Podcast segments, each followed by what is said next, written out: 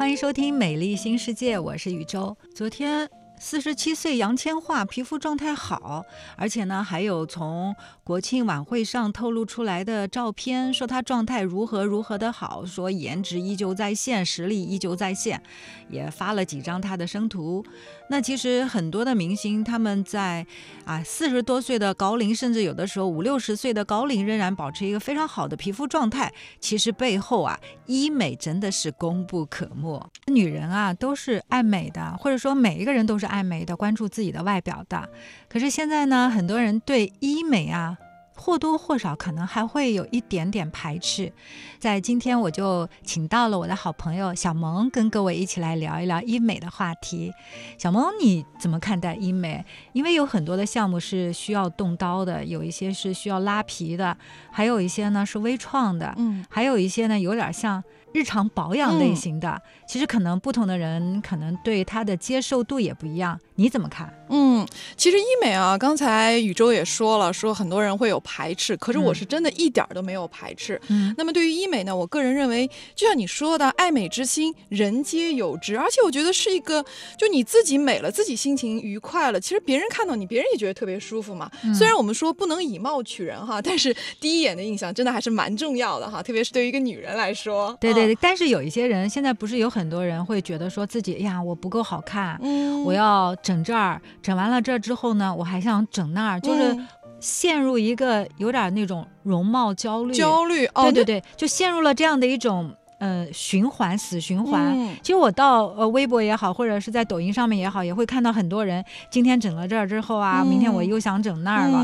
哎，其实对这样的人可能就有点过度了。对，我觉得完全没有必要，因为容貌嘛就是天生的。我觉得如果你整的不像自己了，其实也，我觉得在我看来是不能接受。所以我的我呢，其实我非常认可医美项目，因为我觉得随着这个年龄的增大，你必可能会有像一些胶原蛋白的流失啊。但是女人对美有追求，所以我呢，基本上如果你让我动刀去，就像你刚才所说的，就是垫一个什么鼻子啊，这种真正的要手术型的，可能我还是会有一些害怕哈。但是我觉得就是日常的护肤，我跟宇宙之前也聊过，打打水光针啊，比如说做做超声刀啊，完全就是没有一些破口的一些日常的护肤、日常的护理，让我呃这个皮肤更有更紧致、更有弹性，就是看起来可能呃更年轻。嗯，这个我觉得我完全可以接受，而且我还是很很很。做的还挺频繁的，其实我自己就是也在做这样的美容项目。哎，那我就想问，就是你一开始的时候，你比如说你刚刚开始接触这个项目的时候，你是什么心态？你做之前会去做很多的调查，然后才去迈开第一步。我就想。了解你那个第一步是怎么怎么接受的？对对对对对。哎，其实我这个接受真的是特别顺其自然。我跟宇宙也聊过，因为我总体上呢，呃，还是一个比较有保养意识的这么一个人，所以我可能从大学毕业没多久，二十五六岁我就开始做美容护肤。但那个时候做的可能就是比较基础的一些按摩啊，或者说这种面膜啊之类的。那慢慢的随着你的年龄的增长，包括这两年这个医美技术的不断进步，可能你我就很顺其自然的，我可以接受。比如说，哎，从这个只是日常的这个护理按摩，到后来你会觉得，哎呀。按摩可能对于三十加、三十五加以上的女性，可能稍稍显得不够。那我会去打一点这个水光针啊，可以去就是呃做一点超声刀啊，或者到现在四十加以后，我会去打个热玛吉啊，就不破口。但是我觉得就慢慢的，我可以不断的就是随着年龄增长嘛，然后又在这个一直是做美容，所以这个行业我还比较的了解。嗯，我就想你还记得你第一次是你主动的去做了一个项目，还是别人给你推荐，然后你去做了解之后再去做？呃，我是还是别人会跟我推荐。你第一个做的项目是什么？就是比较大型的，呃，是超声刀。超声刀。对对对，超声刀。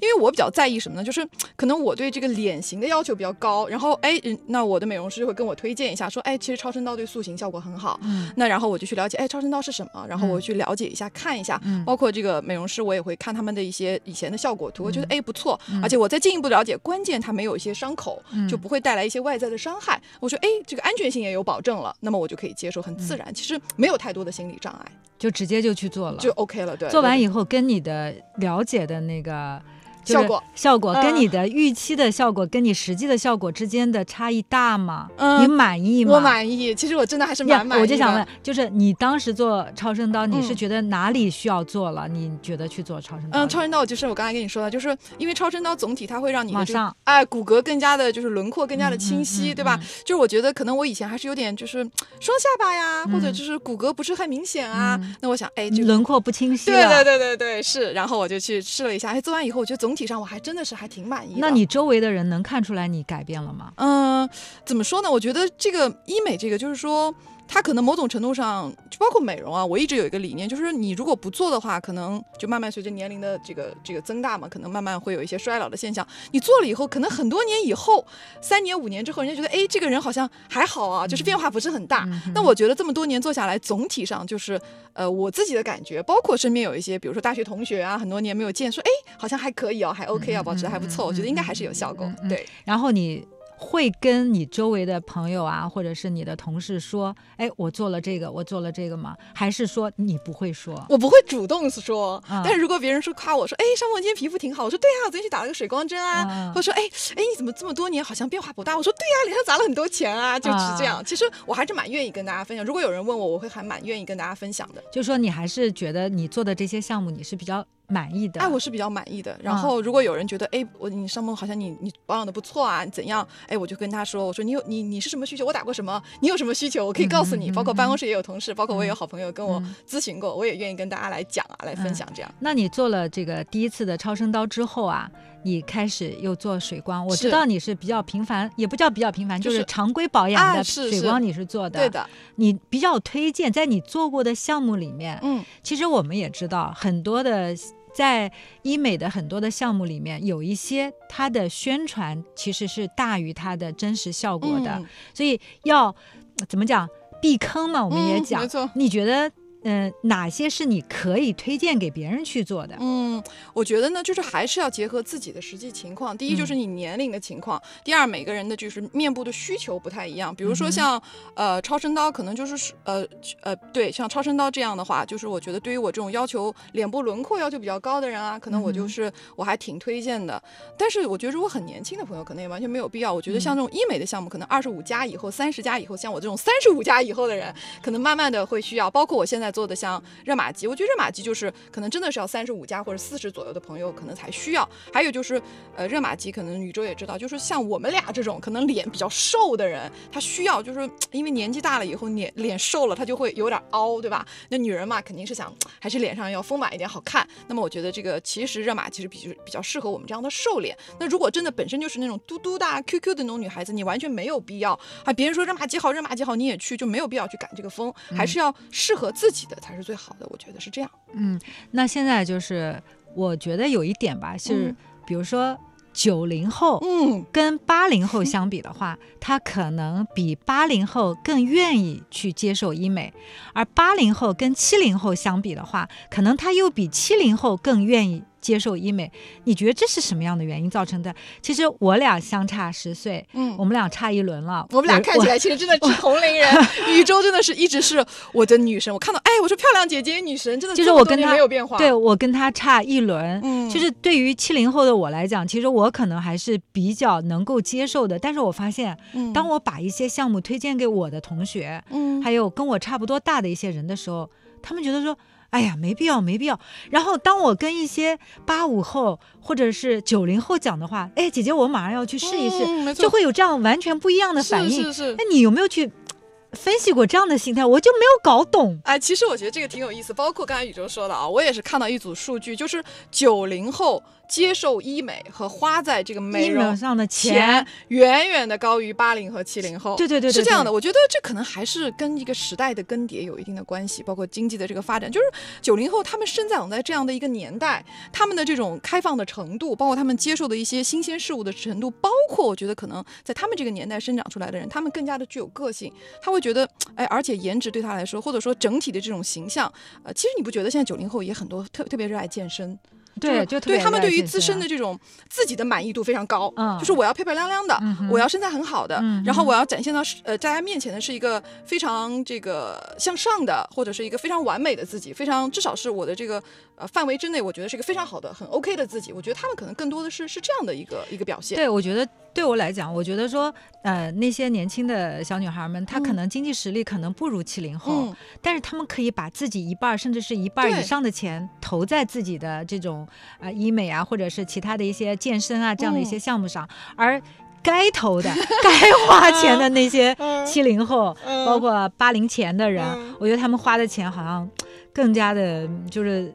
节省在这方面，我觉得是不是可能也有，比如说像七零后，更多的像七零后，像特别像我们八零后啊，这个上有老下有孩子，孩子可能也是在一个就是上小学啊这种阶段，可能家庭的这个负担或者说不仅仅是经济负担吧，我觉得时间啊可能也会占用的比较多哈，所以就不像九零后更加的自我，更加的肆意，更加的可以我呃我只为了我自己，我只要我自己 OK，我只要我自己开心就好了。就九零后这代人，你不觉得宇宙他们真的是很自我，我就是一定要我自己开心，就我满意我自己，可能就不会想的就是，而且负担可能也没有那么。多，而且我个人一直觉得九零后啊，他们有一个七零后的父母，九零后的孩子真的经济负担不重的，不重的。然后 对自己开心最重要，自己开心最重要，是这样，我觉得是应该这样。接下来呢，我们还是要请一位我的朋友思思表姐来跟大家一起来聊聊医美。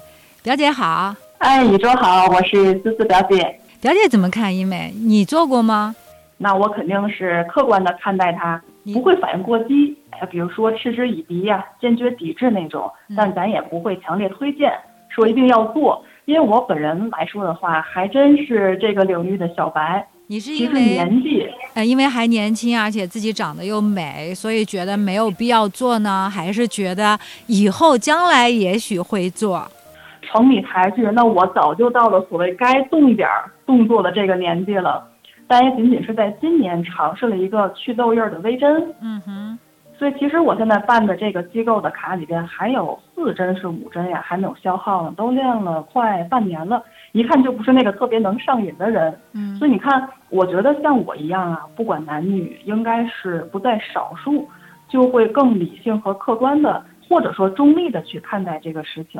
那我觉得你去做微针的时候，呃，也是希望能够把痘印、痘坑给它去掉，然后你做了之后。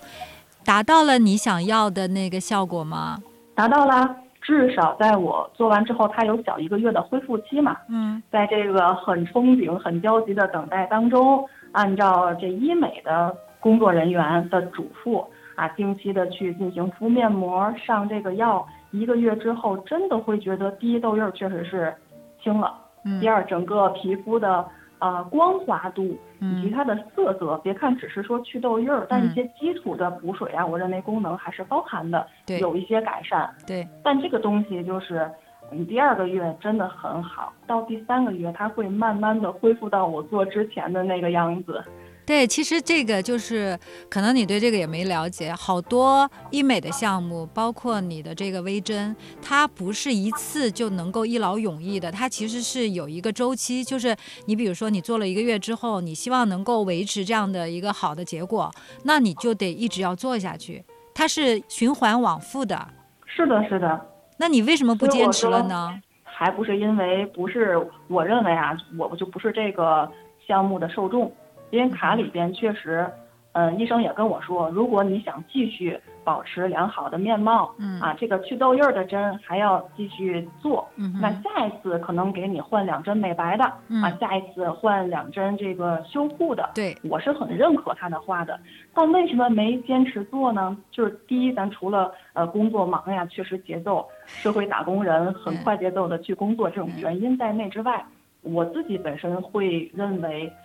还是有一些担心，比如一一入医美深似海呀，这个坑。嗯嗯。那我为了保持我的容颜美丽，做了第二次，会不会还有第三次、第四次，甚至更多？嗯。当我们试了一个小的这种轻医美的呃改善的医疗项目之后，嗯，那是不是还有更大的？比如说我会去再做一个动动刀的微创的，那我要给自己打一个问号了，有一些小担心。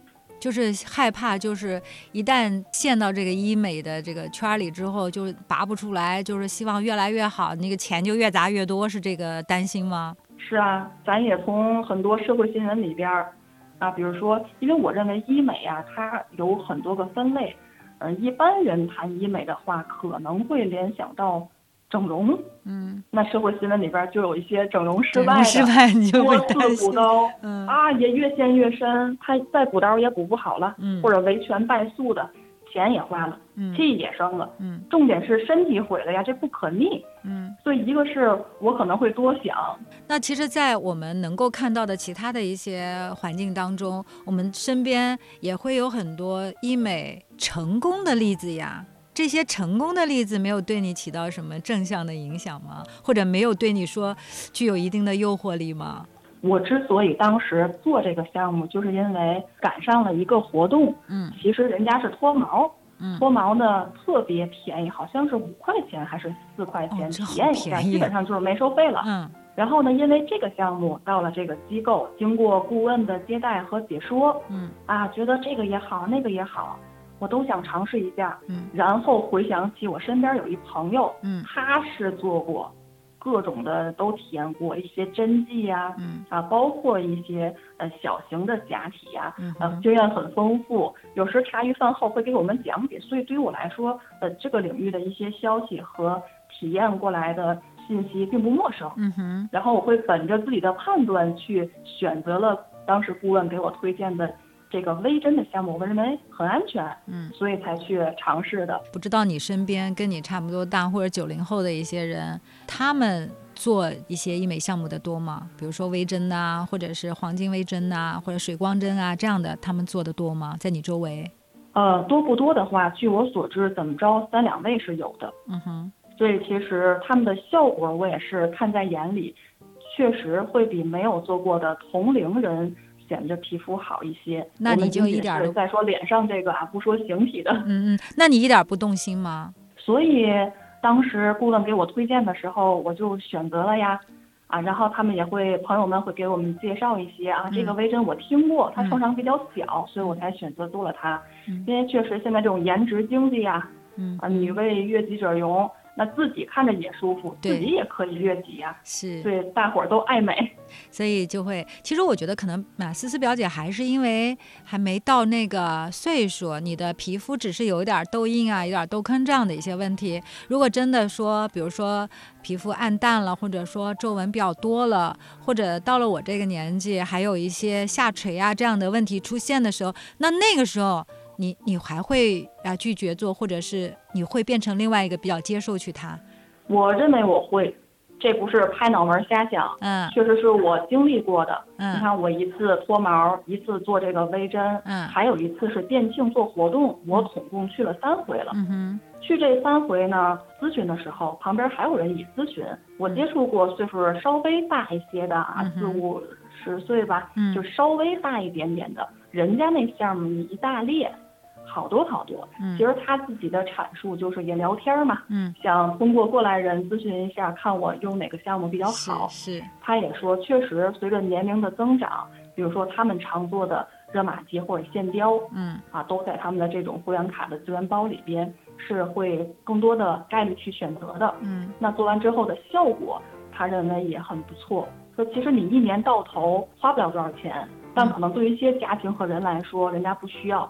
但有一些人的话，他能够接受这个项目，并且选择一些安全呀、规范的机构、有资质的，对然后这个操刀的大夫再好一些，技术再娴熟一些，对他觉得很安心。其实，如果你觉得你的皮肤一旦需要了，你还是会去做的。会有这个考虑。呃，这么多的项目，而且我们之前的节目也做了好几期各种各样的医美的项目。其实我唯一做过的就是一个线雕，因为我自己做完之后，我还真的挺满意的。我就没有想到，哇，这么神奇，居然就是，啊、拿线穿到这个 皮肤某一个层面之后，可以把你的苹果肌、你下垂的脸部可以给你提上来。我觉得这一点真的是完全出乎我的意料。就是跟效果相比的话，其他的一切我觉得都不重要了。它也是有一个周期的，但是我觉得对于我来讲，我能够接受。所以我就想，呃，想了解大家对这样的一些项目是怎么看的。所以今天在节目里面，一个是跟我的朋友小萌说啊，另外一个就是跟思思表姐来说。我也希望有更多的朋友一起可以来说一说你们对医美是怎么看的。就是表姐，你了解的，就是跟你差不多大的那些年轻的女孩子们，她们对医美的接受度怎么样？她们接受度很高的，因为咱说医美行业的话，公认嘛，未来新消费的代表之一。嗯，那其实按理说这个圈子里边它有很多细分。那如果按照大医美行业来讲的话，是不是植发？当然，年轻的女孩子还涉及不到这一块儿。对对。那我要去做个口腔、口腔的美白的呃牙齿，它可能也算医美。我去做个植发，它也算医美。其实大伙儿都是比较接受的。好的，今天也是谢谢思思表姐的分享。那也希望有更多的朋友跟我们一起来分享你对医美的一些看法。如果你听了我们的节目，也做过一些项目，或者对医美有一些自己独特的见解，或者有一些经验的分享，你都可以直接订阅我们的美丽新世界，加关注主播宇宙，给我留言，让我们一起在整形医生和皮肤科医生的加持之下，保持肌肤的年轻态。